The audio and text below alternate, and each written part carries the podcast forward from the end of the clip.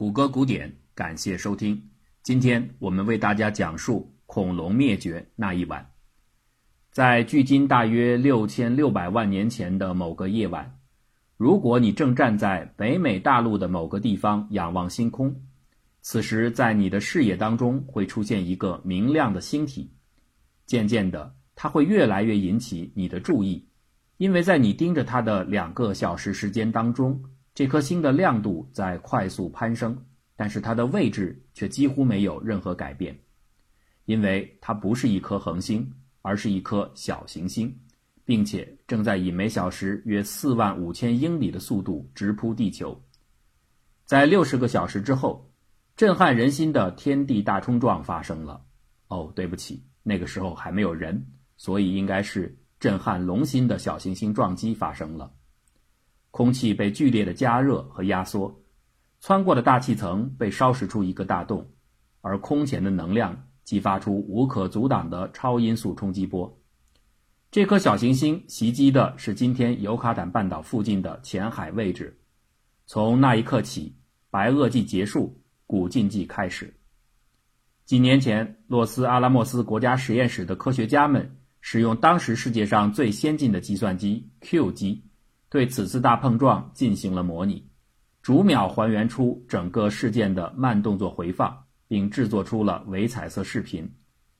在撞击发生的两分钟之内，这颗直径至少达六英里宽的小行星怼出了一个十八英里深的火山口，将二十五万亿吨的碎片抛入大气层。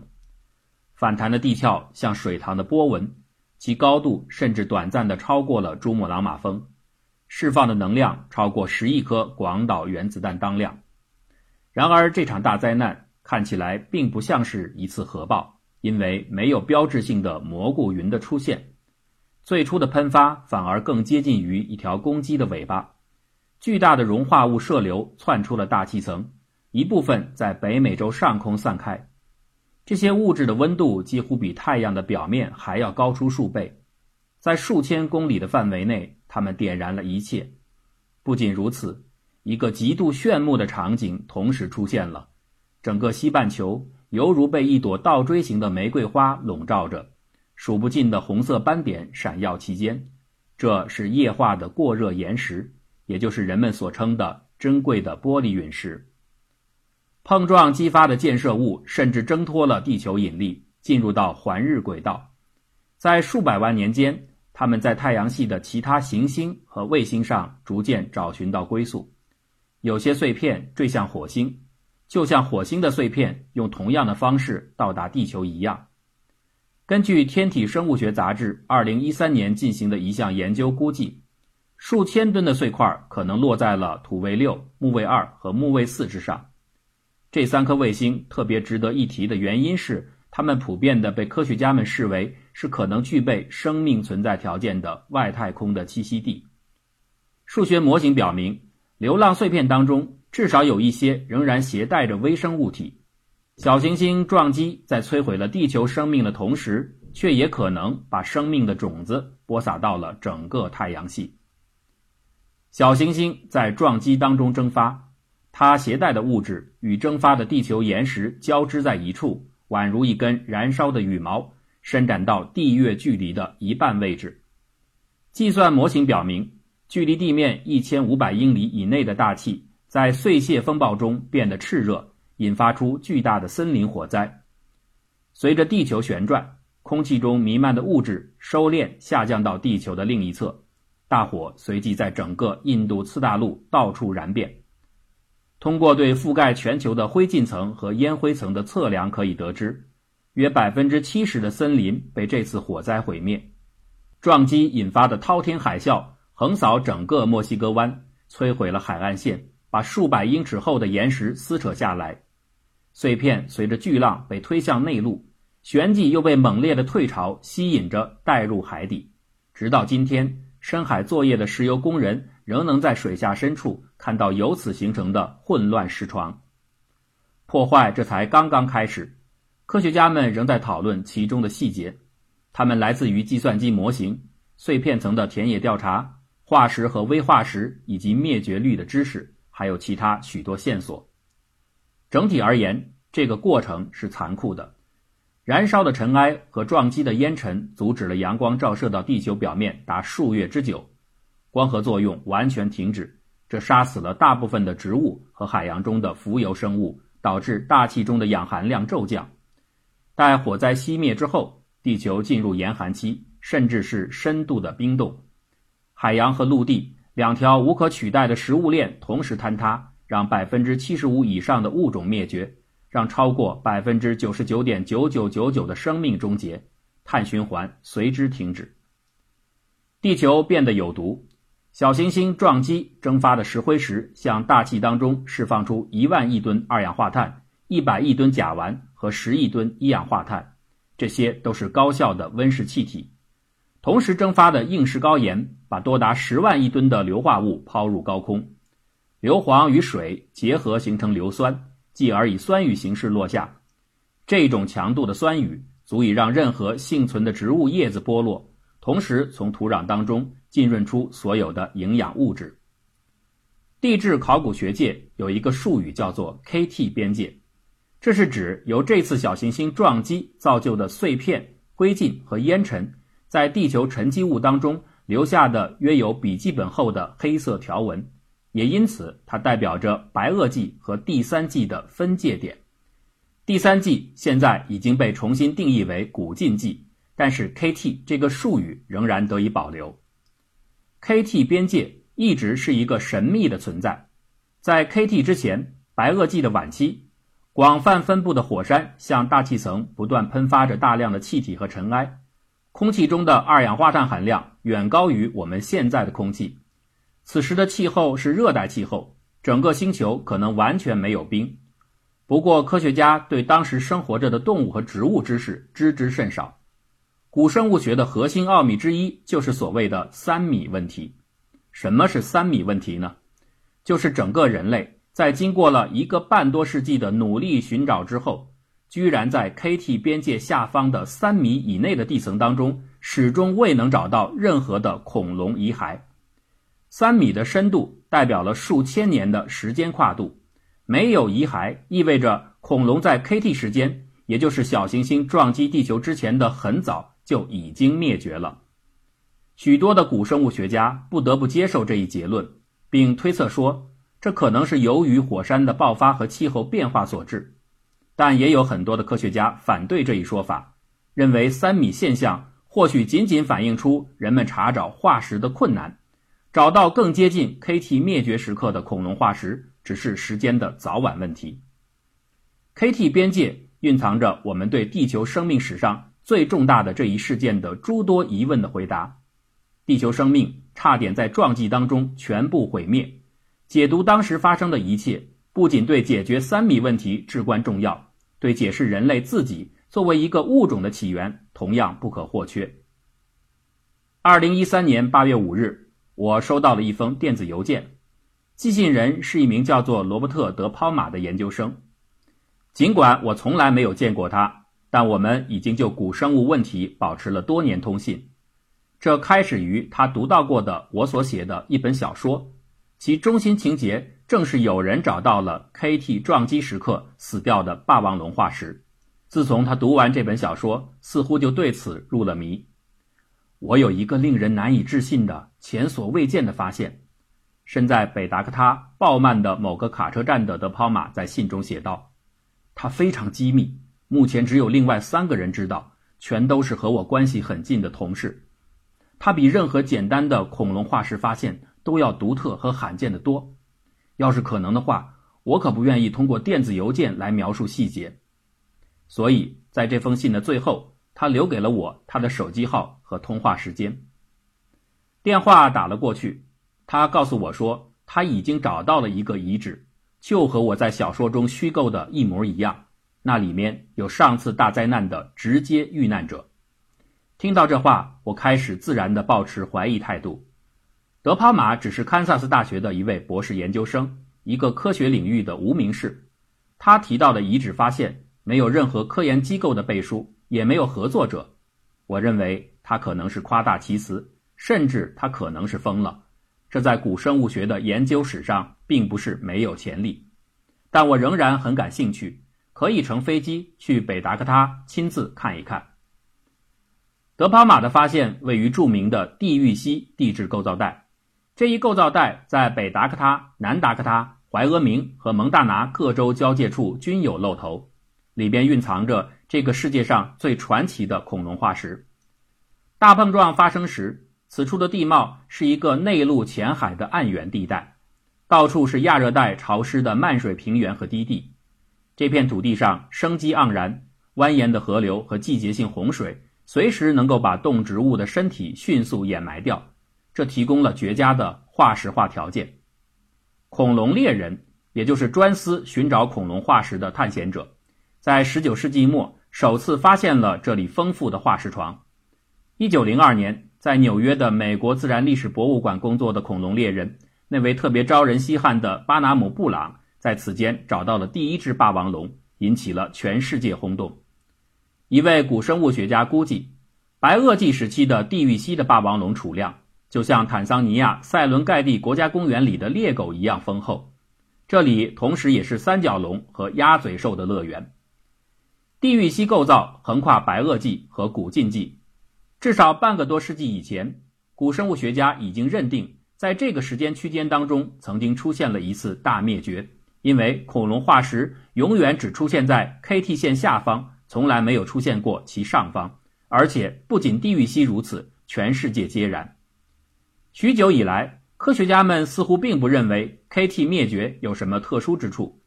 数百万年的火山活动、气候的变迁和其他任何事件，都在随时的扼杀众多的生命形式。然而，二十世纪七十年代后期。一位名叫沃尔特·阿尔瓦雷斯的年轻地质学家和他的父亲物理学家路易斯·阿尔瓦雷斯发现 KT 地层当中含有异常高含量的稀有金属铱。对此，他们假设这些金属一来自于一次小行星撞击之后的尘土遗骸。1980年，他们在科学杂志上发表了文章，提出这次撞击的规模是如此之大。以至于触发了大规模的生物灭绝，而 KT 层就是这一事件的碎片沉淀。当时，大多数的古生物学家拒不相信与太空垃圾的某然偶次邂逅竟能彻底改变地球上的生命演变这种离奇观点。但是，随着时间的推移，证据越来越多，直到1991年，一篇论文当中实锤的出现，在尤卡坦半岛数千英尺的沉积物下方。埋藏着一个冲击坑，它的年龄、规模和地球化学特征都恰好吻合于大碰撞，足以引发全球性灾难。这就是著名的奇克苏鲁布环形坑，这个名字来自于附近的玛雅小镇。一九九一年，论文的作者之一大卫·克林对他所看到的这个撞击破坏力感到尤为恐惧。此后，他成为一名发声领袖。呼吁人们尽快建立起一套可以识别和消除小行星威胁的系统。他告诉我说：“我下面的陈述没有任何的不确定性。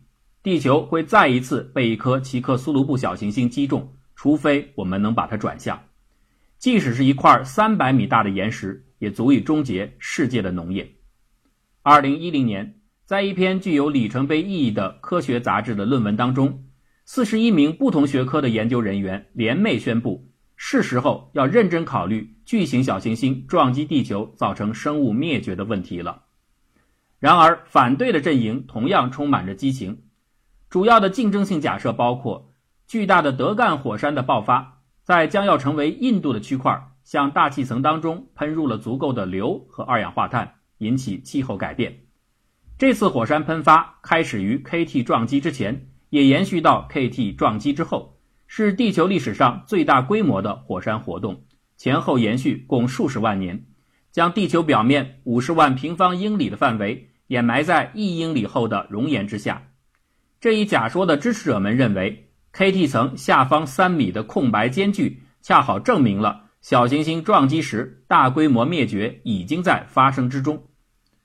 二零零四年。还只是一名二十二岁的古生物学本科生的德抛马，开始在地狱西构造带挖掘一个小型的遗址。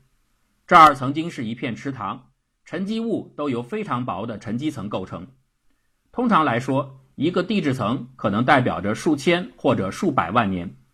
然而，德抛玛却能够证明自己所在的矿床的每一层都是在同一场大暴雨当中堆积出来的。他告诉我说：“我们可以看到那个时候树上生长的树芽，可以看到柏树在秋天掉落的针叶，可以感受到那种实时的体验。检视沉积层就像翻阅一本古老的历史书，那些薄薄的书页之间同步记录着每个时代里的生态。”德帕马的导师已故的拉里·马丁总是敦促他能够找到一个类似的遗址地点，但最好要能够更接近 KT 边界线。如今三十七岁的德帕马还在为博士学位而奋斗。他在棕榈滩自然历史博物馆担任脊椎动物古生物馆值班员的无薪职位。这是一个没有展示空间的新建的博物馆。二零一二年，正在寻找新的池塘遗址的德帕马。听闻说有私人收藏家在北达科他州鲍曼附近的一个牧场偶然发现了一个极不寻常的位置。地域西的大部分土地都是私有的，牧场主们很愿意把挖掘的权利出售给任何可以支付可观费用的人，包括古生物学家和商业化石收藏家等等。这位收藏家觉得这个露出地表三英尺深的沉积层地点是一处断裂，里面堆满了各种鱼的化石。但是可惜的是，所有的石头都非常脆弱，一遇空气就成为碎片。这些鱼被包裹在潮湿的地层当中，周围破碎的泥土和沙子从未紧固过。它太软了，用沙子和手就可以直接挖开。二零一二年七月，这位收藏家向德抛马展示了这个遗址，并且欢迎他过来。我是立刻感到非常失望的，德抛马告诉我说。他原本希望找到一个像他之前挖掘到的那样的遗址，一个古老的池塘，有许多季节和年份形成的细颗粒化石承载层。但是相反的，这儿的情况是，所有东西全都沉积在一次性的洪水之中。显然，收藏家的收藏不能令德抛马满意。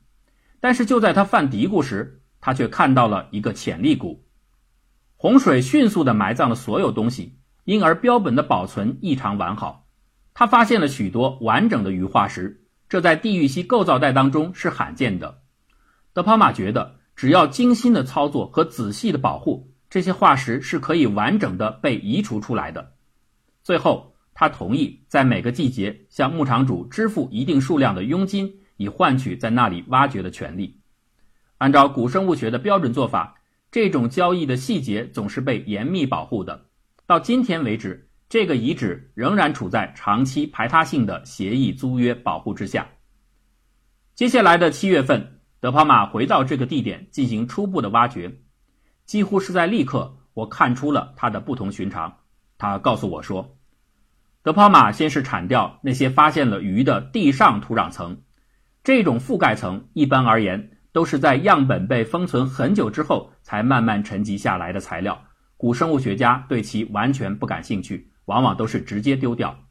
可是当德抛马开始挖掘时，他注意到了一种奇怪的物质，在地层中镶嵌的灰白色的斑点看起来很像是沙粒，但是放在手镜之下，它却呈现为微小的球体和细长的水滴体。我想，我这是走了狗屎运了。这些看起来竟然是微玻璃陨石。德抛马回忆说。微玻璃陨石是熔岩随着小行星的撞击被喷射到空中，继而凝结为毛毛细雨，重新落回地面时形成的玻璃微团。这个遗址点有数不清的微玻璃陨石。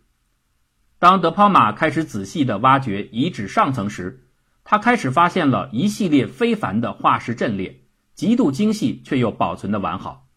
他回忆说：“那儿有令人惊讶的植物材料。”所有的材料都是相互交织和堆叠的，那儿有散乱的木头，有被挤在柏树根上的鱼，有涂着琥珀的树干。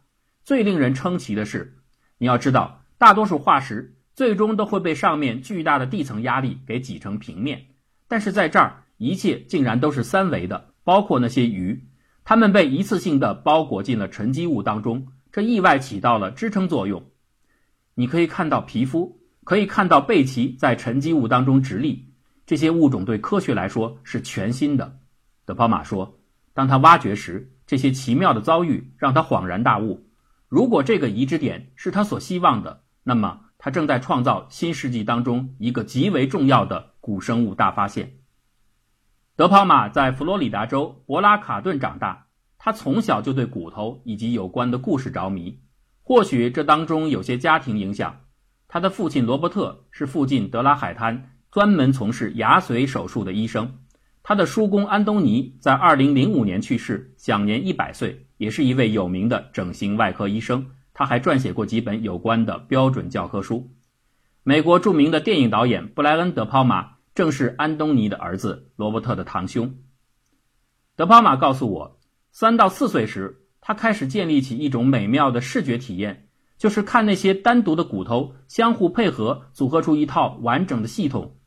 这完全震撼了我。我会跟着餐桌上任何有骨头的东西。家人开始有些担心他，他们会把死去的宠物们埋在一个地方，却把标记放在另一处，认为这样他就不能找到尸体了。可是他却总能挖出来。他的妈妈打算请朋友们喝冰茶，看到的却是他用托盘冰冻着的死蜥蜴。我从不参加体育活动，他们希望我这样做，以便锻炼我和其他孩子相处。但是我正忙着在棒球场上挖骨头呢，德泡玛回忆说。住在帕莫诺海滩的叔公安东尼给了他最大的保护和支持。我过去每隔一个周末都会去拜访他，向他展示我的最新发现。德泡玛回忆道：“当他四岁的时候，德克萨斯州一家博物馆里的一个人给了他一块恐龙骨头，他把它带给了自己的叔公观看。他交给我说。”所有那些骨头上的小小的旋钮、粗糙的斑块和凸起都有自己的名字，骨头自己也有名字。我当时就被迷住了。六七岁时，他和家人一起去佛罗里达州的中部旅行，他开始找寻属于自己的可追溯到冰河时代的哺乳动物骨化石。九岁时，在科罗拉多，他终于找到了自己人生第一块恐龙骨头。高中时，一到夏季和周末。德帕玛会为达尼亚海滩的格雷夫考古和自然历史博物馆收集化石、制作恐龙模型以及拼装骨架。他甚至把儿时自己收藏的化石都出借给博物馆展出。可是，2004年时，博物馆竟然破产了，许多的标本被送往社区学院。德泡玛并没有任何的文书证明他对化石的所有权，法院因而拒绝归还，其数量有数百块之多。他们后来大多被锁进仓库，再也无法公开展示和让公众得以观赏。这样的浪费式管理弄得德泡玛愤懑不已。他随后开始采取一些不寻常的收集手段。通常，古生物学家会把他们的标本策展和护理职责委托给持有他们的机构，但德泡玛却坚持在合同条款当中加上规定：他的标本管理得有他本人监督。他从来不在公共土地上挖掘，因为他觉得政府的规章过于繁琐。可是这样一来，没有了联邦政府对他工作的资金支持，他本人必须承担几乎所有的费用。他在地狱溪遗址的挖掘，直接性的支出高达数万美金。他通过向博物馆、私人收藏家和其他的客户提供安装化石、做重构的服务，以及铸造、销售复制模型来筹款。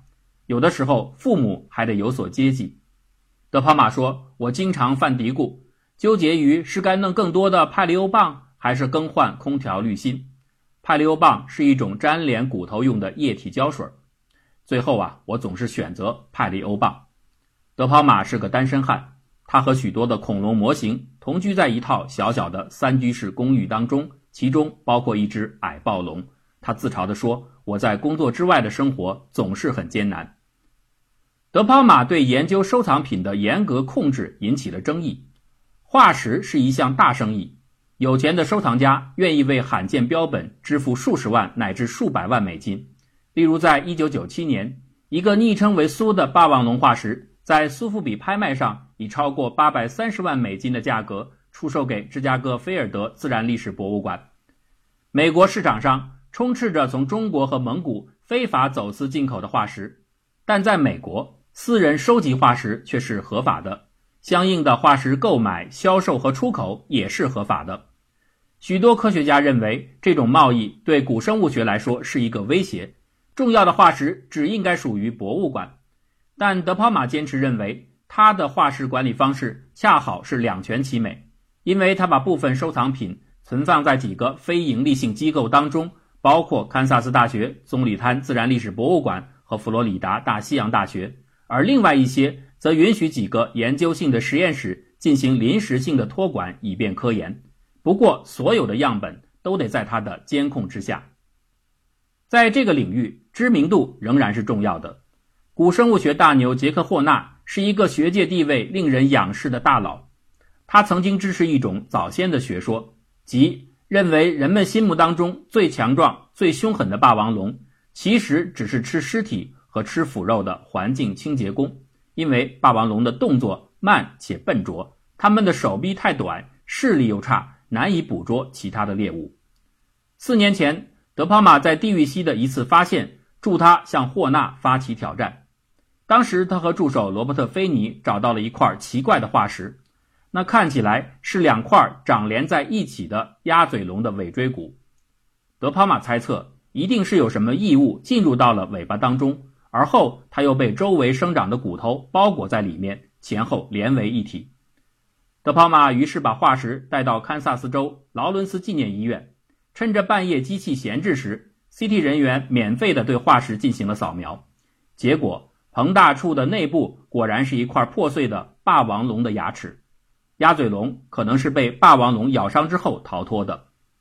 二零一三年，这一结果以简讯形式发表在美国国家科学院院刊上，显然这将有力的推翻霍纳对霸王龙的观点。大佬毕竟不太愿意丧失颜面，面对着证据。霍纳解释说：“这只是一个孤立样本，完全可能是吃尸体的霸王龙遇到了一条睡着的鸭嘴龙，在误认为对方已经死去的情况下咬住了它的尾巴。随后，霸王龙意识到猎物是活的，故而离开了。”德泡马对这样的解释不以为然。其实，霍纳自己也明白个中的牵强之处，所以到了后来，他也承认霸王龙应该是真正的捕食者。然而，当我最近和霍纳交谈时，提到德泡马的事情，他最初说他不记得这个人了。霍纳告诉我说，在圈子里，我们对学生知道的不多。这并不是霍纳的错，没有听说过德泡马一点都不奇怪。我曾经聊过的几位古生物学家都是如此。有一位要求匿名的研究者评论说：“能找出那样的化石当然很酷，但是这并不会改变什么。人们有时会觉得我很木讷。”我对许多问题的回答都是我没有答案，因为化石形成时我们并不在那里。可是另外总有些人会笃定地说他知道，他可能就是这样的一个人。我想他可能是过度解读了。一名不闻的德泡马在圈子中几乎仍是不可见的，他依然没有博士学位，而这是他开启自己正规研究生涯的必要标记。